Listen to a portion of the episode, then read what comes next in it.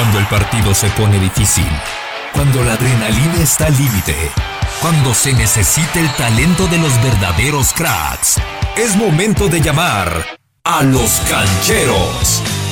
Natalia León, Tony Valls, Hernaldo Moritz.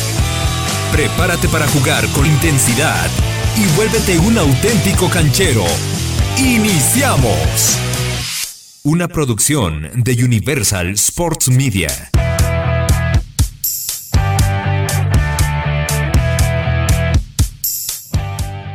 Y hoy prepárense porque vamos a tener un programa de fútbol puro y duro. Hablaremos, como todos los martes, con nuestro técnico de cabecera, Quique Contreras, con el martes táctico para hablar un poco de la secuela táctica, eh, más bien las consecuencias tácticas de este clásico tapatío, eh, que ya se ha hablado mucho al respecto, pero no de esta manera. Así que eh, quédense con nosotros para hablarlo y por supuesto que ya nos vamos a meter a la fecha FIFA y triple partido de la selección mexicana. El último todavía nos toca el próximo martes, así que hoy nos enfocamos en lo que viene como local para el equipo tricolor ya con Raúl Jiménez como centro delantero. De tal manera que el programa está muy completo. Va a estar con nosotros también en la segunda media hora eh, un experto de fútbol internacional para platicar de la fecha FIFA tanto en Europa como en Conmebol. Así que acompáñenos porque se va a poner bueno hoy el tema de los cancheros. A nombre de todo el equipo, de por supuesto Nat, de Hernaldo, su servidor Tony Vaz los saluda con mucho gusto. Recordándoles pues que nos pueden escribir en arroba los cancheros en todas las redes sociales. Eh, pueden comunicarse los tradicionales teléfonos de cabina de, por supuesto, Radiorama de Occidente. Y en un segundo les doy el WhatsApp canchero para que se comuniquen con nosotros. Eh, ya lo tenemos con de vuelta aquí en Los Cancheros. El número de Universal Sports Media, la empresa de la cual deriva este espacio de los cancheros. Y ustedes se pueden comunicar, dejar su mensaje al 33 12 41 88 59. Lo repito, 33 12 41 88 59. Dados pues los avisos parroquiales, procedo a saludar a mi querido amigo y técnico Quique Contreras. ¿Cómo estás, Quique? ¿Qué semana tenemos por delante? Las fechas FIFA, te confieso que no me emocionan, no me suelen emocionar, pero bueno, esta como que tiene dos o tres toquecitos ahí interesantes, ¿eh?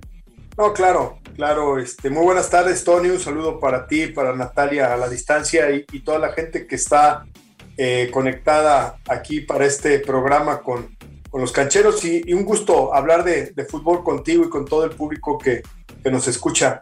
Y bien, pues hay mucho, hay mucho que platicar por ahí, mi estimado Tony.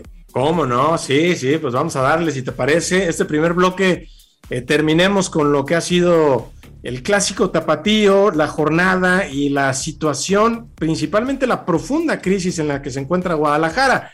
Pero para que no nos coma el tiempo y no dejar de lado al Atlas, te quiero hacer una pregunta aquí que como técnico, eh, ya mucho se habló de la postura de los rojinegros, está claro que dejaron ir una oportunidad única de hacer un clásico histórico para ellos, ¿no? Porque este partido la verdad es que se va a recordar poco conforme pasen los años por, digamos, la forma en la que ha ganado el Atlas. O sea, se va a acordar, sí, ganaron, los Chivas se quedó con nueve, eh, hubo mucho reclamo arbitral, pero por ejemplo, yo me acuerdo de aquel clásico del, del gol de De Piño, ¿no? O sea, un triunfo que la gente del Atlas lo sigue recordando conforme pasan los años.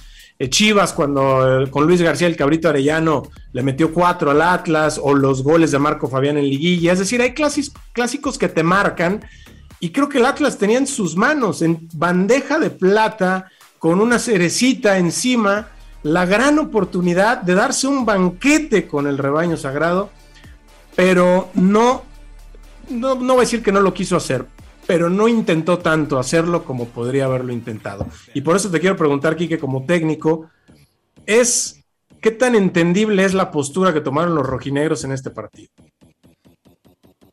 Pues es entendible eh, por varias razones, ¿no? Eh, en principio, me parece que, que el Atlas es un equipo que no tiene los recursos para avasallar a los rivales. Tiene un equipo que ha conseguido los puntos primariamente a base de nulificar a los rivales y teniendo unas transiciones defensa-ataque muy rápidas y sobre todo muy bien trabajadas. Es decir, eh, trascienden por un lado, preparan por el otro lado, centro al área y posibilidad de remate.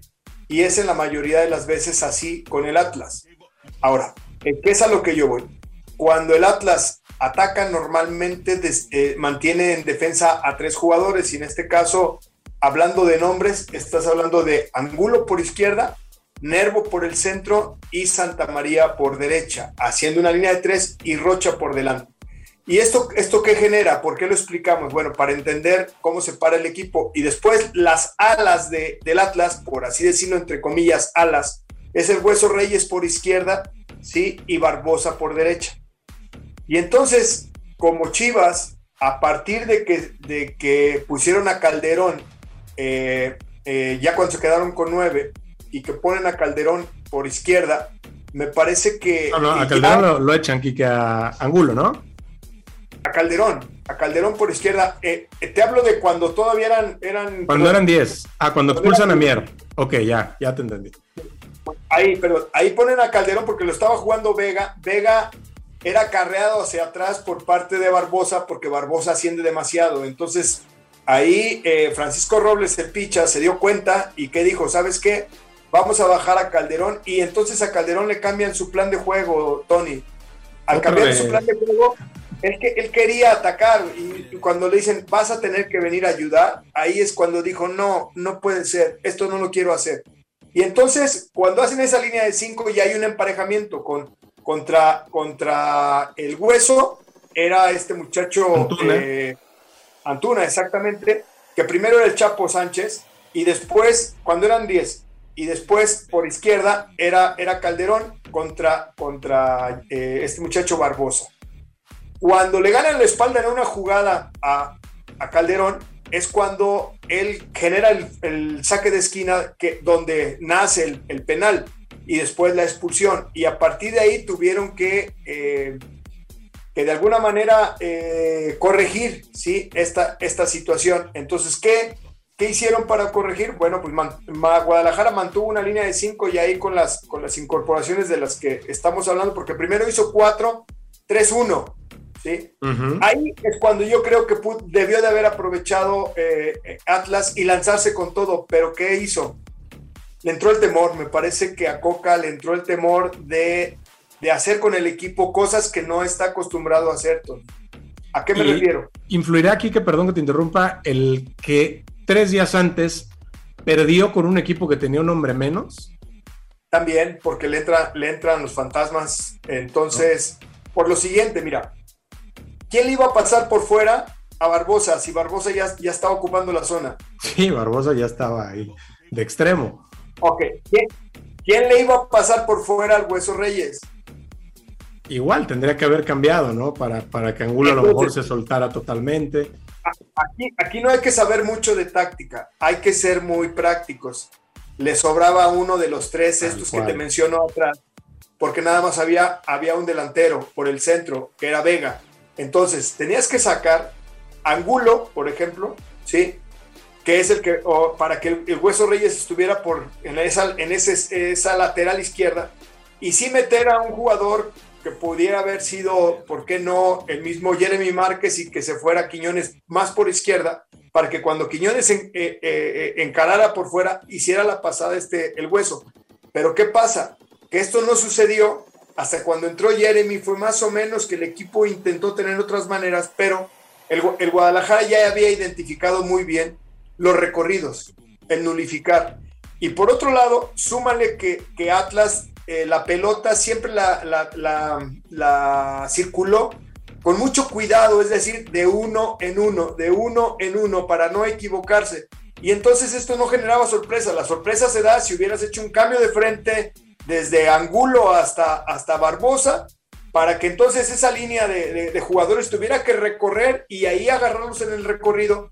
Y me parece que, que Coca no quiso cambiar porque no ha trabajado otro tipo de cosas a la ofensiva y dijo, bueno, si cambio me puedo descomponer y si me descompongo me pueden empatar. Mejor voy a, dejar que vayan transcurriendo los minutos y que el Guadalajara se canse, porque era obvio que el Guadalajara con el 20% menos de sus jugadores de campo tuviera que correr más, Tony. Y ahí está este, muchacho eh, eh, Molina, que, que, la verdad, o sea, si de por sí con 11 casi siempre sale al minuto 60, ahora imagínate lo que estaba pensando Coca y decía, en cualquier momento vamos a encontrar un espacio y nunca lo encontraron. Sí, o, pensó que Chivas por ahí, eh, faltando 10, pues ya decía Ingesu, se iba con todo al frente y dejaba espacios. Lo, y lo que no consideró, pues es que tal parece que Chivas también estaba feliz de nomás perder 1-0.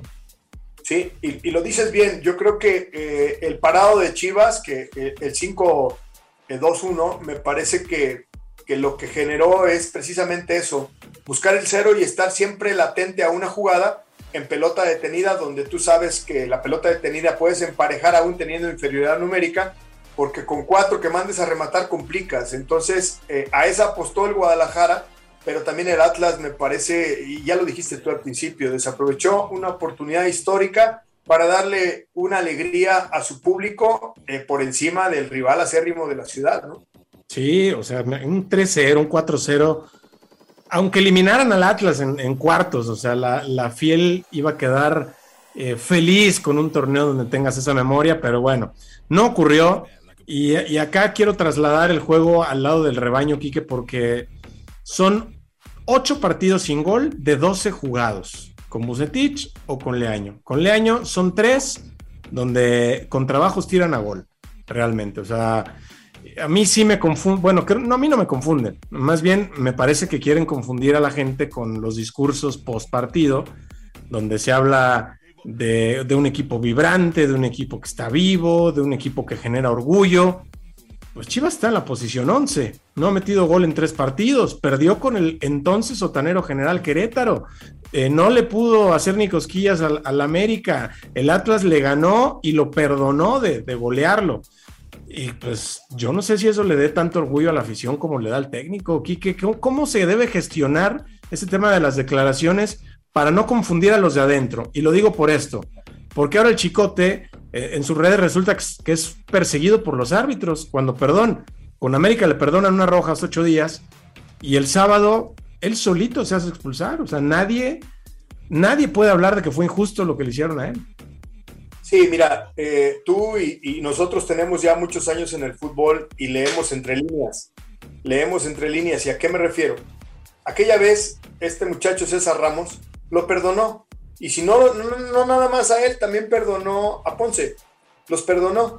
Y entonces estoy seguro que el cantante Fernando Guerrero estaba en su casa tranquilo o donde estuviera y dijo, no, estas, estas eran rojas para mí. Y entonces, ahora que pasó lo que pasó con, con, Mier y, y, con Calderón, pues él no se tentó el corazón y dijo, ah, te equivocaste, ni modo, no es mi problema, te equivocaste y yo no me voy a andar con medianías, te vas a ir. Primero uno y después el otro. Me parece que, también eh, vamos por partes porque hay mucha tela de donde cortar. Mira, en, la, en, la, en el penal me parece que Molina se gasta el adrede junto con el árbitro, se gastan seis minutos. Sí, seis minutos porque se sabía con inferioridad numérica, pero que además les iban a anotar un penal, posiblemente, ¿no? Y entonces Molina se gastó, se gastó y se gastó mucho tiempo, pero además se desconcentró y él como líder, como capitán, no puede ir a empujar a, Torres por más por, y a jalarlo y agarrarlo y, salte de aquí porque no le, no le competía. O sea, esa parte de, que el rival festeje, pues es problema del rival, no te tienes por qué meter. Y el chicote malentiende, porque esto es parte de lo que se ha hablado ya mucho en la prensa y que yo lo comparto, de que en el vestidor hay mucho libertinaje, no hay esta seriedad y, que el muchacho dijo, ah, sí, ya Molina está empujando, yo también voy a ir y pum. ¿Y qué pasa? Se desconcentran y Molina como líder no puede caer en este tipo de acciones porque ya desde el partido con América se vieron en el partido contra Querétaro al final y ahora en esta ocasión eh, eh, vuelven con estas situaciones. Me parece que también es deplorable el hecho de que Ponce vaya y le dé un beso al chicote, diga tranquilo, este, no fue tu culpa, este, salte. Pobrecitos de nosotros. Eh. Vayan y lo abracen como diciendo, no, es que todo es culpa del árbitro, todo, todo está confabulado para que no nos vaya bien. No, no, no, no, no. Yo creo que algo que hacen los equipos maduros y los equipos serios es tomar su responsabilidad. Y si desde el banquillo hubiese seriedad, la cara y los, la mirada del, del entrenador hacia el jugador tendría que ser de pocos amigos como diciendo, eh, no hiciste tu trabajo, tu trabajo no era pelear con el rival, tu trabajo era estar concentrados, ya teníamos uno menos, no podíamos permitirnos este tipo de cosas. ¿Cómo, cómo vas a, a tú tener declaraciones al final del partido comentando pues que estás, que los jugadores te hicieron sentir muy bien y que te están demostrando eh, eh, con lo que tú tienes un gran orgullo por ellos? O sea, la verdad, bueno, eh, ya insisto, tenemos muchos años en esto y hay que ser lo más objetivos posibles. A ver, espérame. Molina no puede ser capitán con este tipo de actitudes. ¿Por qué? Porque nos echas a perder partidos en candilas y distraes a los compañeros. Distrajo a Calderón y Calderón con, con esta manera de ser que ya lo, ya lo conocemos, que es un tipo pues muy distraído, muy desobligado. Está perdido, está perdido, es la realidad. Entonces pasa lo que pasa y el Guadalajara se queda con nueve y la verdad es que eh, gracias a que en el cuerpo técnico tiene a dos muchachos muy estudiosos como el Tilón Chávez y este muchacho Robles, que están aceitaditos, la verdad es que le sacaron las papas del horno, mi estimado Tony. Reaccionaron, reaccionaron, es la, es la realidad. Bueno, pues ahí queda con el clásico tapatío. Chivas en una profunda crisis, ya está en Estados Unidos, eh, haciendo caja Esperemos que sirva para, conseguir un técnico y conseguirlo pronto, porque le surge, eh, o algún refuerzo para el siguiente torneo. En fin, vamos a la pausa y regresamos para meternos al tricolor que va a recibir a Canadá y que va a tener dos partidos además en la cancha del Estadio Azteca de manera consecutiva antes de ir a El Salvador. Amén de ya tener a Raúl Jiménez, al Chucky Lozano. Bueno, el Tecatito ya estaba, pero ahora sí desde el principio. O sea, el Tata me parece que tiene una como decíamos del Atlas y la mesa puesta, para darle el gran paso rumbo al Mundial, lo tiene la mesa puesta el equipo tricolor. Vamos al corte y volvemos aquí a los cancheros con Quique Contreras en el martes táctico. Sigue a nuestros cancheros en redes sociales, arroba los cancheros, arroba guion bajo Natalia León guion bajo, arroba Hernaldo 58, arroba Tony Valls Fox. Únete a la comunidad y sé un auténtico canchero. De regreso en Los Cancheros, aquí estamos a las 6 de la tarde con 26 minutos este martes para hablar ahora de la selección mexicana. Eh, empezamos con el partido del jueves contra la selección de Canadá. Eh, son dos partidos consecutivos, por cierto, en casa aquí, que lo cual me parece es una gran noticia para la selección, sobre todo por el tema de los viajes, ¿no? Y las complicaciones. Hasta mi perro cree que es una buena idea. Eh, la gran pregunta aquí, y así voy, voy a ir directo a la espinilla, Quique. Ya está Jiménez, pero está Funes Mori. Yo sé que si te digo quién debe ser titular, creo que el 99.9% de, de los que les preguntemos vamos a decir Raúl Jiménez. Por eso la gran pregunta es, partiendo de que el Tata juega con el 4-3-3, que gusta de, de, dos interiores de mucho recorrido, de extremos rápidos y profundos y de un solo centro delantero, ¿Ves posible que varíe el sistema para darle cabida a los dos? Que Jiménez juegue, no creo que partiendo de banda como lo hizo con Osorio, que ahí sí me parecería una, improvisación un tanto eh, innecesaria, pero a lo mejor como un doble punta para que Funes Mori quede clavado. Eh, no lo creo, Tony. No lo creo eh, por muchas razones, porque mira, la realidad es que eh, ya lo dijiste bien, al Tata le encanta, le encanta jugar con tres arriba, pero que interiorizan a carriles centrales y me parece que en ese sentido o es uno o es el otro. Lo otro que pudiera hacer es que como Raúl se ha mostrado muy bien allá en, Inglaterra, jugando con su equipo, eh, acarreando la pelota, pues tuvieran que jugar dos contenciones y él de media punta, y, pero, pero en este momento, como no han practicado, no lo veo, no lo veo que, tengan que encomendarle esa situación. Si lo hace el Tata, me sorprendería que hiciera dos más uno, es decir, dos contenciones más un, más un media punta con él y con Funes Muri de nueve, que, tampoco sería descabellado, ¿eh? porque es aprovechar las condiciones de unos y otros. Y no, no pondrías tan en riesgo a Raúl en la parte de hacerla dividida contra estos jugadores de, buen, de buena talla eh, canadienses que van a enfrentar en el primer partido. Ahora, yo de entrada, si tengo que optar por un solo 9, yo metería a Raúl. Yo metería a Raúl por, por muchas cosas. Porque primero, Raúl necesita tomar confianza y qué mejor confianza que hacerla en tu país, eh, eh, de local, eh, y, y, dándote la confianza de que aquí está el lugar que dejaste mientras estuviste imposibilitado. Pero también me parece que Funes Mori eh, ha dejado de hacer algunas cosas como para que ahorita dijéramos, es que la verdad es que Funes Mori es indiscutible. Y me parece que en este momento Funes no es indiscutible. Es un buen delantero y está por encima de todos los que están en México, menos, menos de Raúl Jiménez, mi estimado Tony.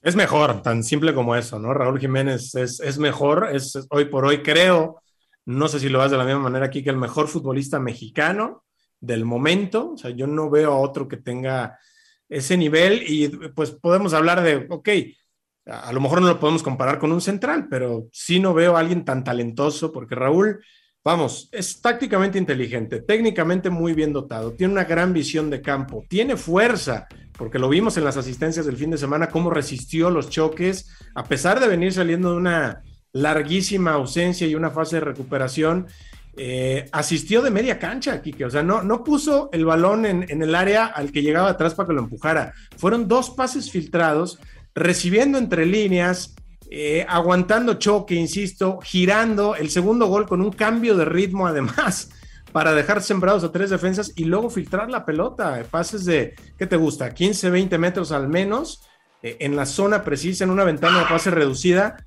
Está hecho un crack, pues Jiménez, yo no veo a nadie como él. Es que fíjate que, suceden dos cosas. Eh, en el caso de Raúl Jiménez, mientras estuvo imposibilitado, estoy seguro que veía demasiado fútbol, pero además le explicaban mucho fútbol y de esta manera me parece que él en esta, en esta pausa, ¿eh?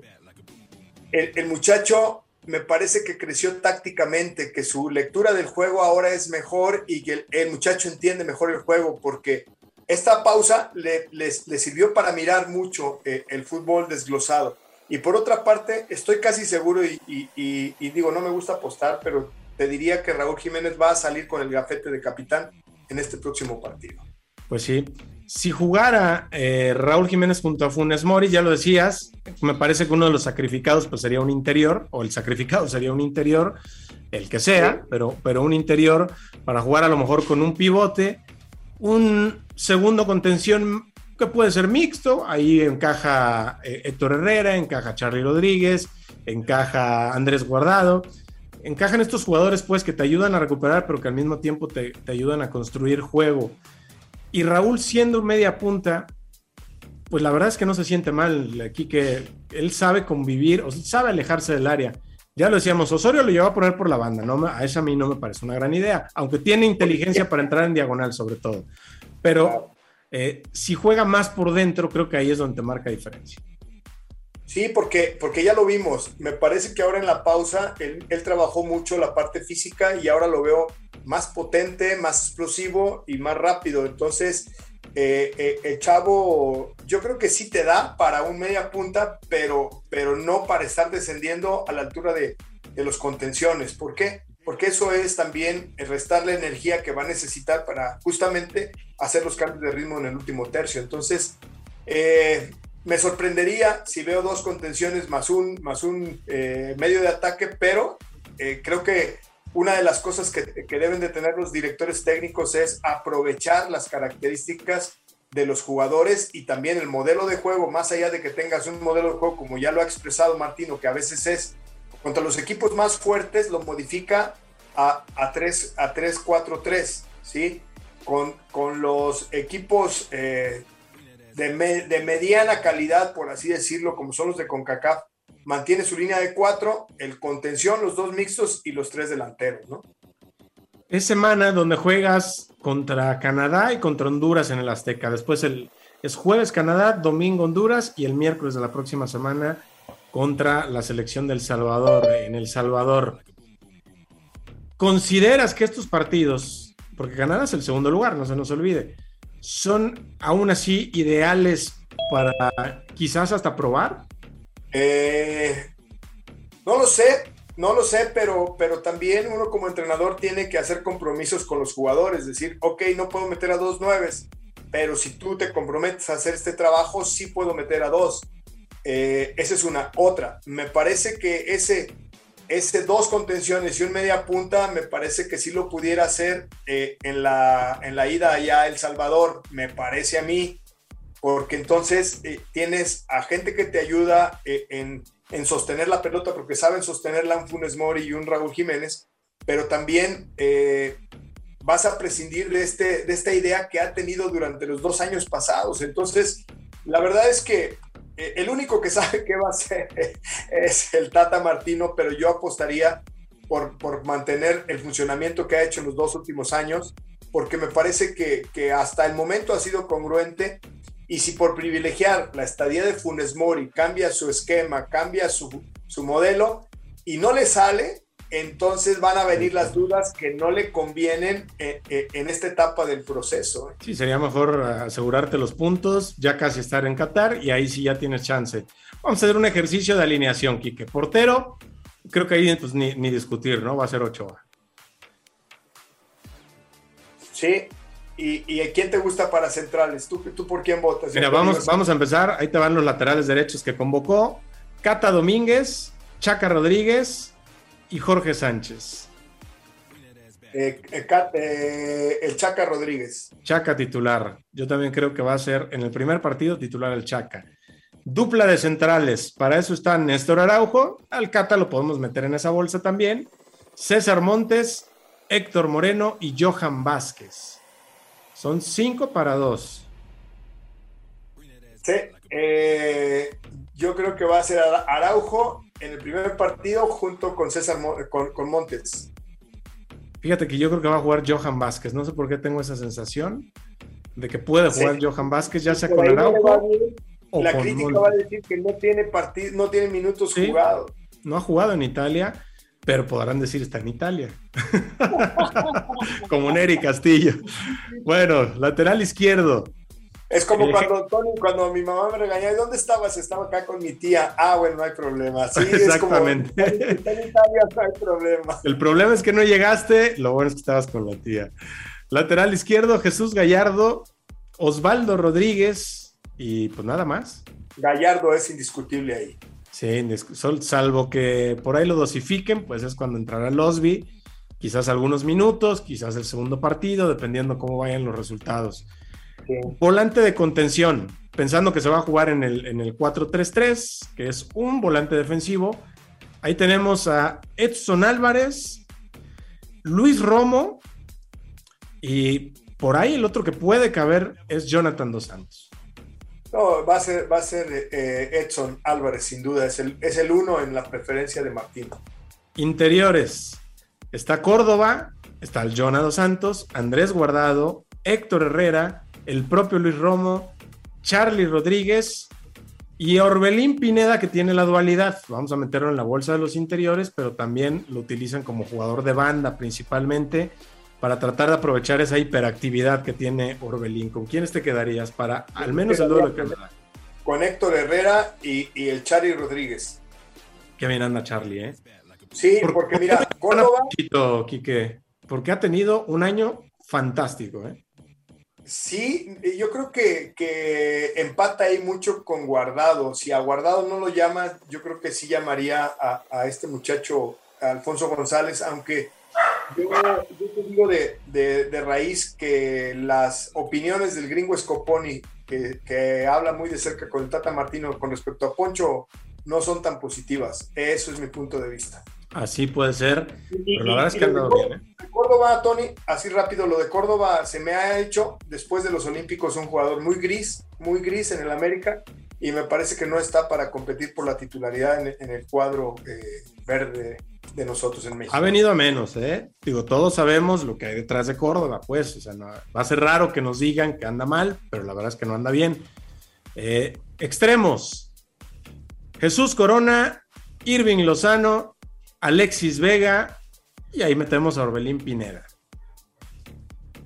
Yo metería a Vega por izquierda y a Lozano por derecha.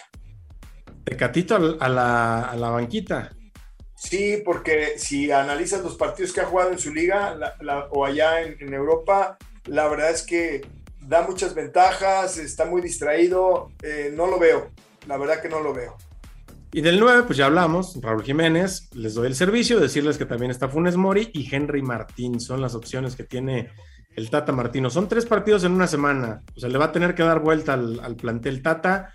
Yo no sé si de hecho Jiménez el domingo después del partido de Honduras diga, pues yo ya me voy, algún arreglo ahí con el Wolverhampton, porque recordemos que todavía, si ya no es bien, si bien ya no es tan estricto el tema de la cuarentena, pues todavía se tienen que guardar un poquitito. ¿Qué esperas ya para despedirte, Quique, de este eh, trío de partidos para México? Bueno, eh, retomo estas últimas palabras que decías de Raúl Jiménez. Me parece que Raúl va, es bienvenido y, le, y fortalece, engrosa las filas de la selección en mucho y, por, el, momento anímico que también tiene, pero creo que lo justo sería que se regresara y no se arriesgara ya en El Salvador por ningún motivo. Me parece que no, no hay necesidad. Eh, ¿Qué espero? Espero que México obtenga seis puntos consecutivos en estos dos primeros partidos en casa y que, y, sería buenísimo poder sacar los otros tres allá. Digo, como mexicano tal vez lo estoy diciendo, pero sabemos, sabemos que México le cuesta mucho trabajo comportarse eh, competitivo en canchas centroamericanas para decir que, que, con su funcionamiento y, y, el, el, manejar minuto a minuto va a sacar el triunfo. No es tan fácil porque también cuenta el arbitraje, porque también cuenta eh, un montón de factores que de pronto no son tan manejables como lo es acá eh, eh, en la República Mexicana. Perfecto. Quique, pues muchas gracias. Como siempre, todos los martes es un placer el martes táctico aquí en Cancheros. Que te busque la gente en Icafoods. Ya sé que ya estás ahí trabajando arduamente en los próximos cursos. Nosotros hacemos la pausa, volvemos en Cancheros. ¿Ya nos diste follow? Arroba los cancheros, arroba guion bajo Natalia León guion bajo, arroba Tony Valls Fox, arroba Hernaldo 58. Búscanos en todas las redes sociales y en nuestro podcast y disfruta del contenido más canchero del deporte.